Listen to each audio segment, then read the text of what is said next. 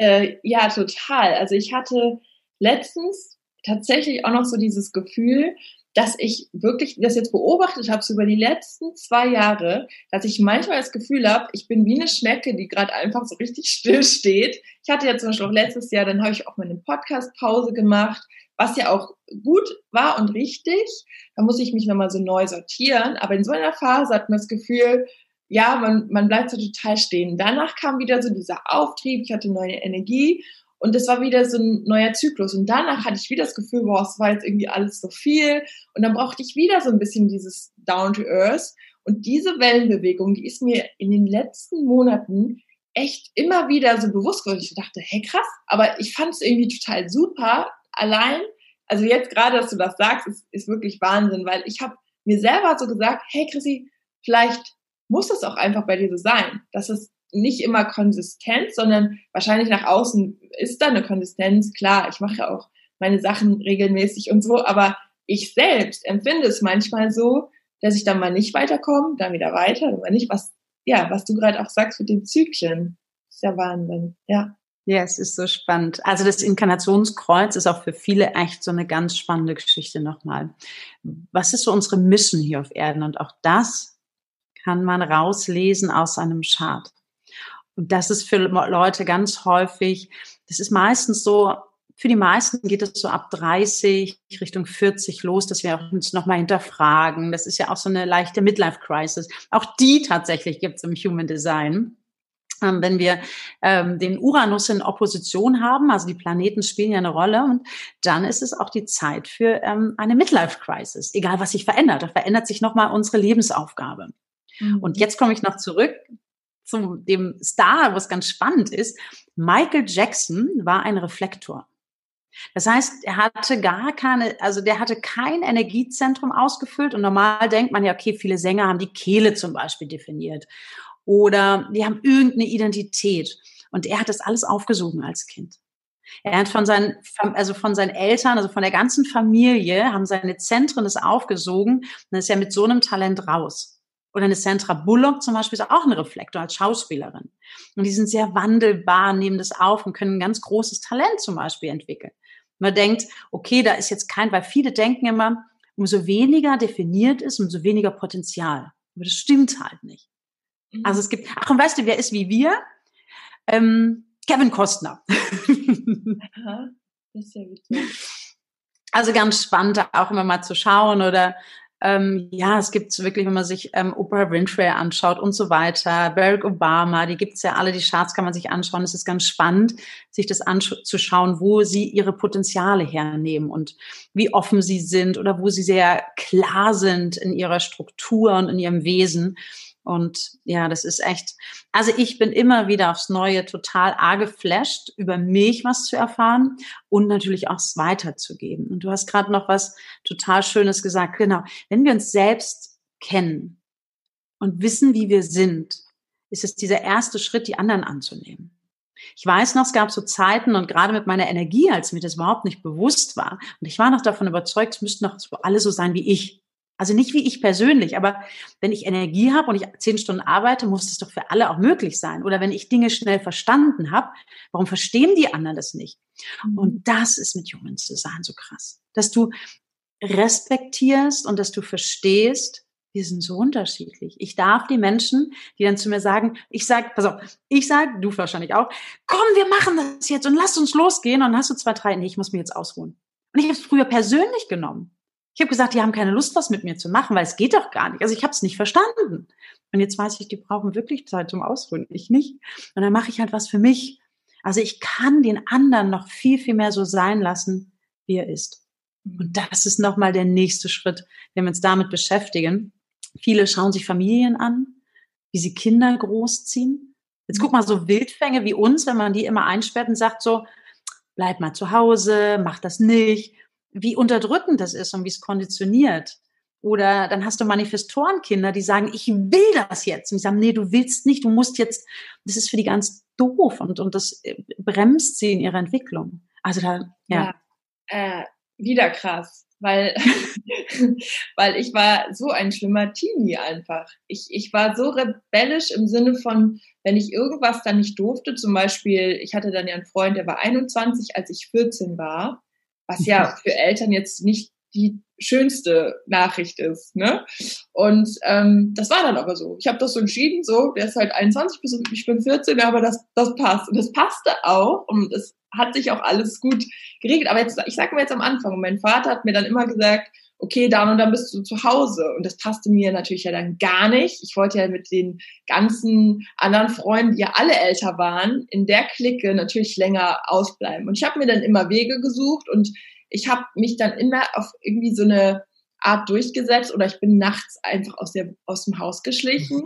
Alles, aber wenn ich das wollte, war das so. Und dann kamen irgendwann die Partys und also dieses, was du mir gesagt hast mit dem immer alles erleben wollen, ausprobieren wollen, das, das zieht sich wirklich so durch mein Leben, dass ich manchmal schon dachte, boah, kann das mal ein bisschen weniger sein? So, das, das ist ja manchmal auch so ein Antrieb, wo man so denkt, oh, das ist ja selber anstrengend. Dass man, ich habe, und da habe ich auch direkt so eine Frage, weil das auch so spannend ist.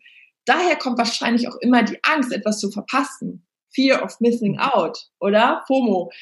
Weil ähm, man kann ja nicht alles und nicht überall gleichzeitig sein, aber das, das habe ich auch irgendwie immer. Wenn ich bin, verpasse ich hier was und da was und ähm, das geht wahrscheinlich damit auch einher, ne? Genau. Und es beruhigt sich, das kann ich dir schon mal mitgeben. Gerade als 6-3, was dir gesagt habe, die 6 ist am Anfang eine 3, dann ziehen sie sich langsam zurück und es beruhigt sich alles. Mhm. Das ist halt, wo wir dann merken, dann verändert sich so ein bisschen. Es ist deine Aufgabe, erstmal ganz viel auszuprobieren, ist dein Drang. Weil wenn du 6 wirst, willst du ja diese wirklich, diese Erlebnisse, deine Erfahrung weitergeben. Das musst du auch nicht direkt erzählen, aber du wirst immer einen Zugang zu Menschen haben, zu ganz vielen egal von wo die herkommen. Mhm. So, wenn wir natürlich uns auf eine Sache, ich werde Jurist, ich studiere das, dann ist es meine Richtung. Und das gibt es bei dir nicht. Du arbeitest mit Menschen, du willst Erfahrungen weitergeben, du willst das teilen. Und du kannst sie halt viel schneller greifen zum Beispiel. Auch die vielen offenen Zentren. Du kannst sie empathisch wahrnehmen, weil dein, also dein, dein ähm, emotionales Zentrum offen ist. Und du kannst auch mit der mit deiner Stimme quasi was ausdrücken, weil deine Lebenskraft dran ist. Und das sieht man halt auch alles in einem Chart. Und ja, für dich als Sex ist es halt wirklich your aim, das ist so, dass du das entwickelst, dass du das transformierst und damit halt ganz viele Menschen auffängst, ohne dass du sie, dass das geht gar nicht darum, dass du ihr, ihr Problemlöser bist, sondern alleine, dass du die Erfahrung hast und über dich sprichst, zum Beispiel über deine Erfahrung sprichst, sind andere angeregt und haben so, ja, mache ich auch, probiere ich auch mal aus. Und du hast halt Zugang zu vielen verschiedenen Menschen, weil du viel Erfahrung gemacht hast. Und es ist halt so wichtig, das auch zu verstehen. Und für die meisten, es ändert sich dann zwischen 30 und 50. Und mit 50 haben wir das alle. Da haben wir nochmal, deswegen ist es für euch so wichtig, ähm, den Chiron, der kommt zurück. Und das ist das, was bei euch dann so das auslöst, dass die Sechs, also dieses Vorbild, noch klarer ist. Und da kommt so ein bisschen die Ruhe dann rein. Mhm. Spannend. Also ich kann mir vorstellen, dass ich auch irgendwann so eine Midlife-Crisis bekomme, sage ich einfach mal so. Vielleicht auch nicht. Wahrscheinlich, also kann auch gut sein, durch dieses viele Erleben, dass das dann gar nicht so, so sehr passiert. Ähm, weißt du, was wir machen? Wir gucken, ich gucken rein.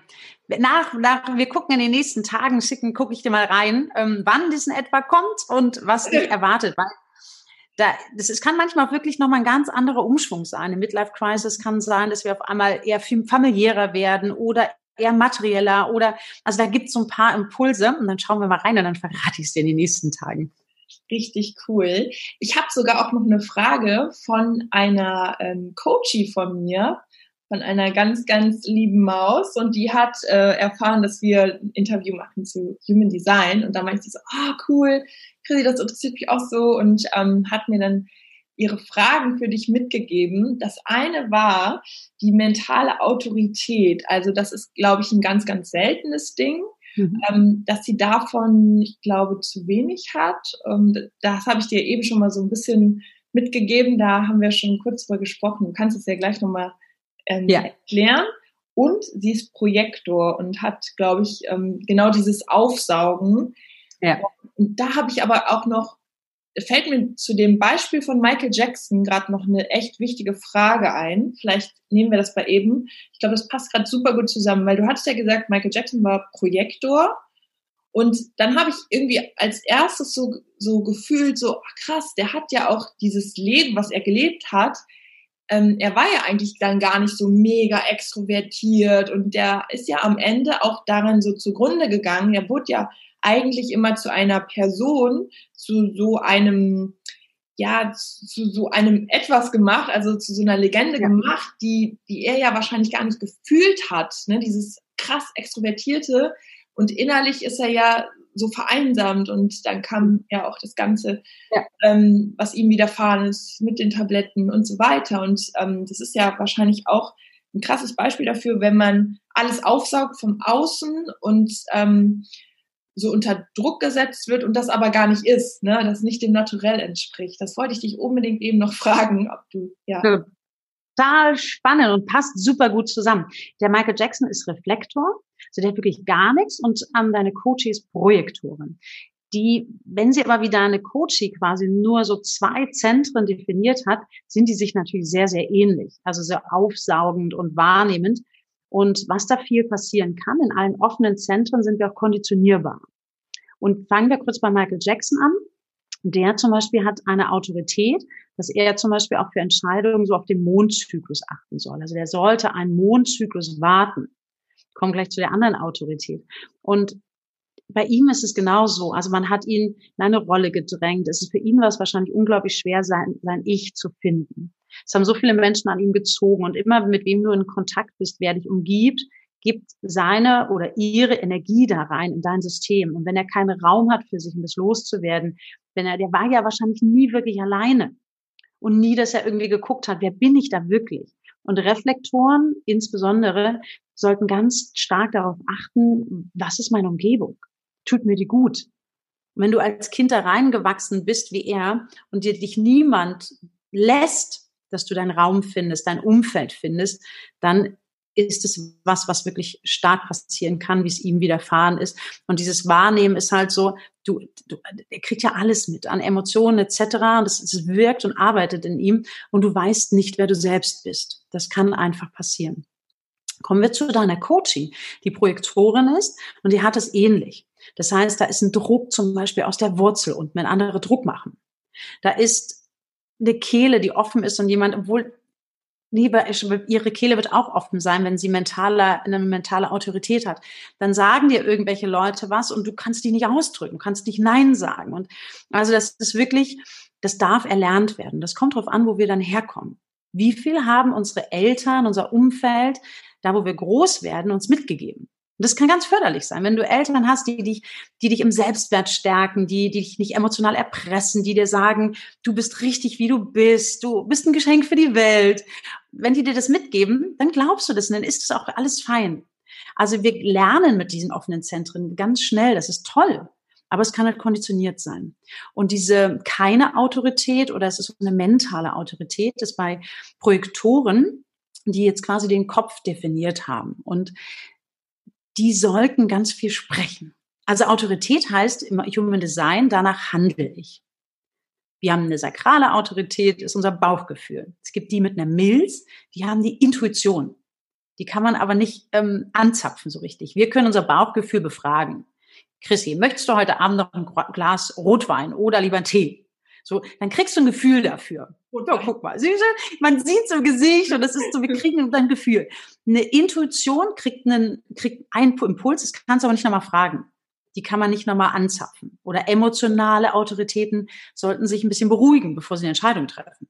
Wer emotional eine Autorität hat und in der Hochphase der Emotionen gefragt wird, willst du mich heiraten und ja sagt, könnte schief laufen weil die Emotion das überlagert. Die sollten zum Beispiel eine Nacht drüber schlafen. Also es gibt verschiedene Autoritäten und diese mentale heißt, da ist kein Zugang zu diesen Systemen, die unterhalb sind. Also nicht die Milz, nicht sakral, Herz-Ego nicht und auch Identität nicht, sondern es ist so, dann musst du, die müssen im Umfeld schauen, sich unterhalten, besprechen und ähm, da kommt dann quasi ihre, ihr, ihr Impuls. Ja, Du kannst auch ruhig eben aufmachen, wenn du möchtest. Gar kein Problem. Ja. Weil wir gehen Gut. immer slow und ich weiß schon, ich äh, mache das kurz eben weiter und ja, ganz kurz noch eben was dazu. Und Sehr gerne. Kein Problem. Ähm, das, das ist manchmal im Podcast-Interview so, deswegen finde ich das auch cool. Es ist einfach mitten aus dem Leben und Steffi macht gerade kurz die Tür auf.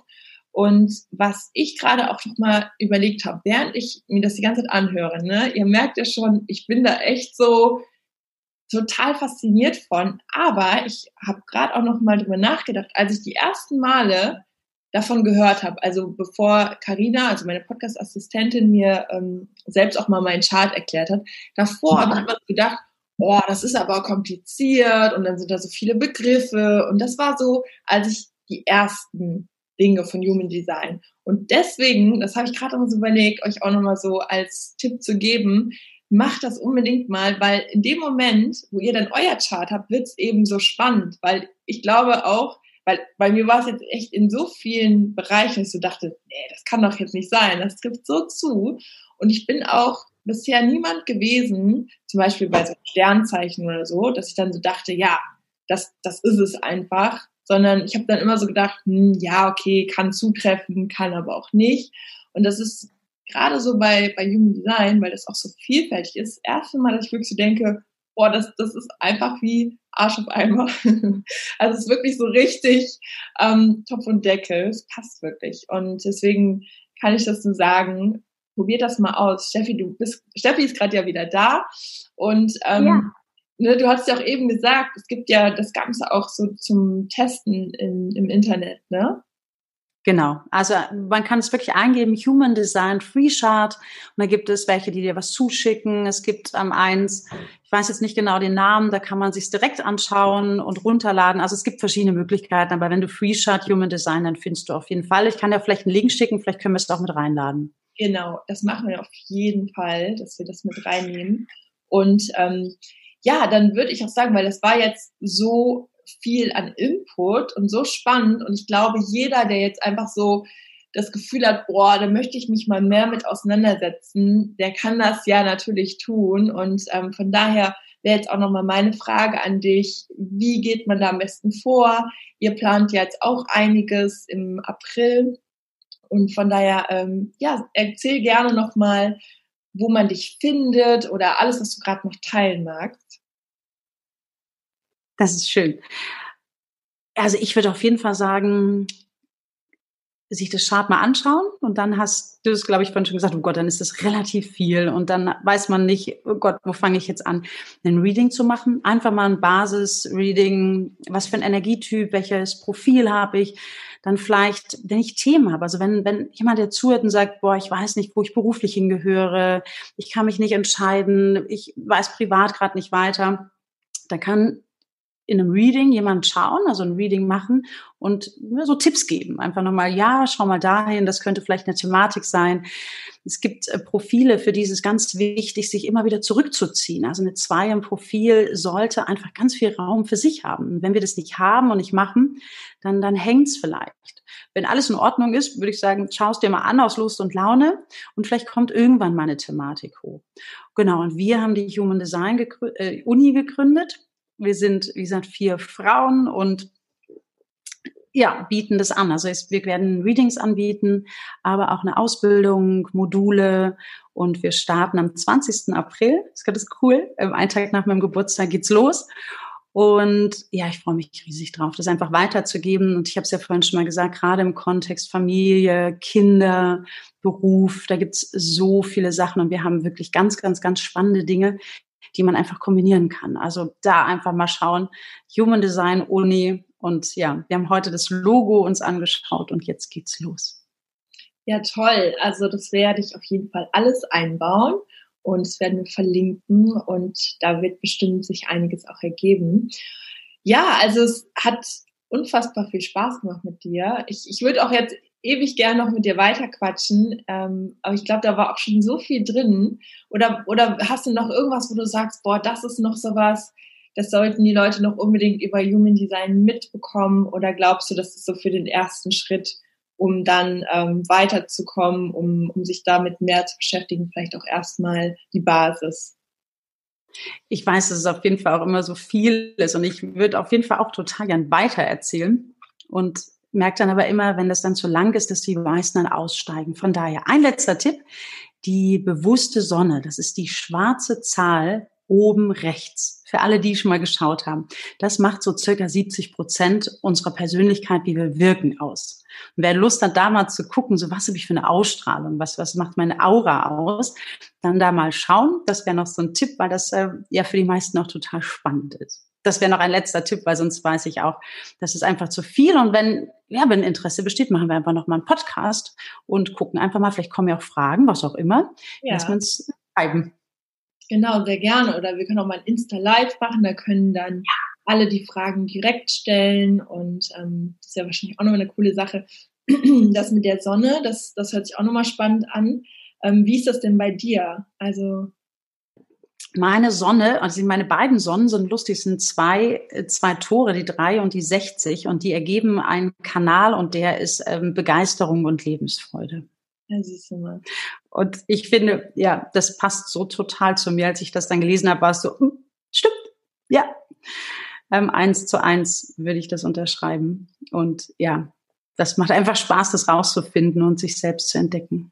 Sich selbst zu entdecken. Ich glaube, das ist so das, das Stichwort bei Human Design, ne? Wirklich zu schauen, wo gehöre ich ungefähr hin, in welchen Typ und natürlich, aber das hast du ja auch so oft schon gesagt, das ist dann nicht in den Stein gemeißelt. Das kann man als Hilfe nehmen, ne? als, als, als äh, roten Faden und, und schauen, was einem dann gut tut, so in dem Bezug. Ja, super schön. Genau, genau so hätte ich es auch gesagt, liebe Christine. Ja, richtig toll, dass du da warst. Und ähm, ich habe ja schon gesagt, wir verlinken alles und ich würde sagen, da äh, ist noch sehr, sehr viel für weiteren Austausch an Möglichkeiten. Ich freue mich schon drauf. Und ja, ich danke dir, dass du da warst. Sehr, sehr gerne. Schön, dass wir es gemeinsam gemacht haben und ich freue mich auch auf alles weitere, was kommt. Vielen lieben Dank auch an dich. Vielen Dank. Und dann sagen wir bis zum nächsten Mal. Macht's gut, passt auf euch auf, bleibt gesund. Bis bald. Tschüss. Tschüss.